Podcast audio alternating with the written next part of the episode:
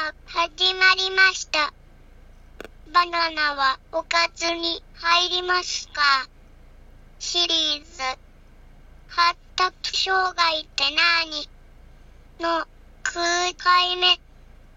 前回までは自閉症スペクトラムについてお話ししたね。今日からは ADHD についてお話ししてみるね。ADHD とは何か Attention、Deficit、Hyperactivity、Disorder。日本語だと、注意欠陥多動性障害って言われてるね。では、ADHD の特徴ってどんな感じかな？ざっくり言うと、自分をコントロールする力が弱くて、ンコントローラブルな行動が問題になる状態だよ。具体的には、注意欠陥か、多動、衝動性の二つか。その全部が、その年齢からは考えられないくらいにめちゃって、学習や集団の活動がうまくできない状態なんだ。注意欠陥とは、注意力や集中力がとっても弱い状態。多動性とは、じっとしていられないとか、おしゃべりすぎちゃったりすること。衝動性とは、突然に何かをしちゃうこと。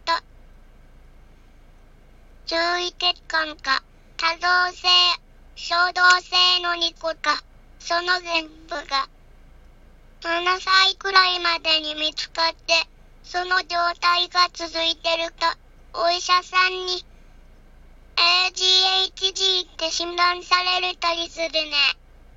だけど、ADHD も、他の発達障害と同じように、みんなに同じ特徴が出るわけじゃないから、専門家でも判断が難しいんだ。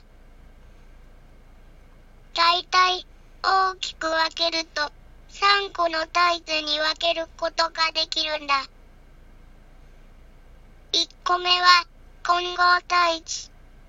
注意欠陥と多動性、衝動性が両方ある体値。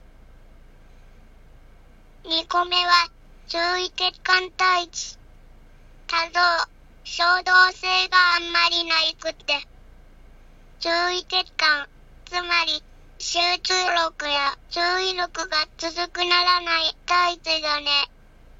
ADHD は男の子に多い傾向だけど、注意欠陥タイプは女の子に多いんだって。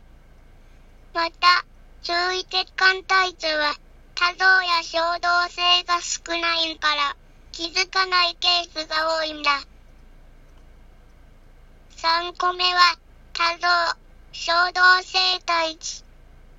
注意欠陥は、あんまり目立ちないんけど、多動性とか衝動性が激しいタイプで、保育園とか学校で見つけやすいタイプだけど、全体の数は少ないんだって。ADHD は1年生から9年生までの子の3%から7%くらいいるんだ。だいたい1クラスに1人か2人くらいいる感じだね。じゃあ、なんで ADHD になるのかな？実は、これ、原因がまだはっきりとはわかってってないんだ。中枢神経系になんかの機能障害があるんだろうなってお話だけどね。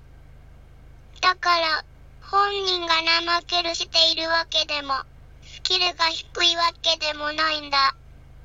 しつけの問題とか、パパさんママさんがお仕事しているとかの、家庭の事情が、原因でもないよ。自閉症スペクトラムの時にもお話ししたけど、発達障害はごぼうきじゃないから。お薬飲むとか、治療するとかでは治らないんだよ。ADHD の症状を軽くするためのお薬はあるんだけど、これは治すお薬じゃないからね。今日はここまで。ADHD の特徴についてお話ししてみたよ。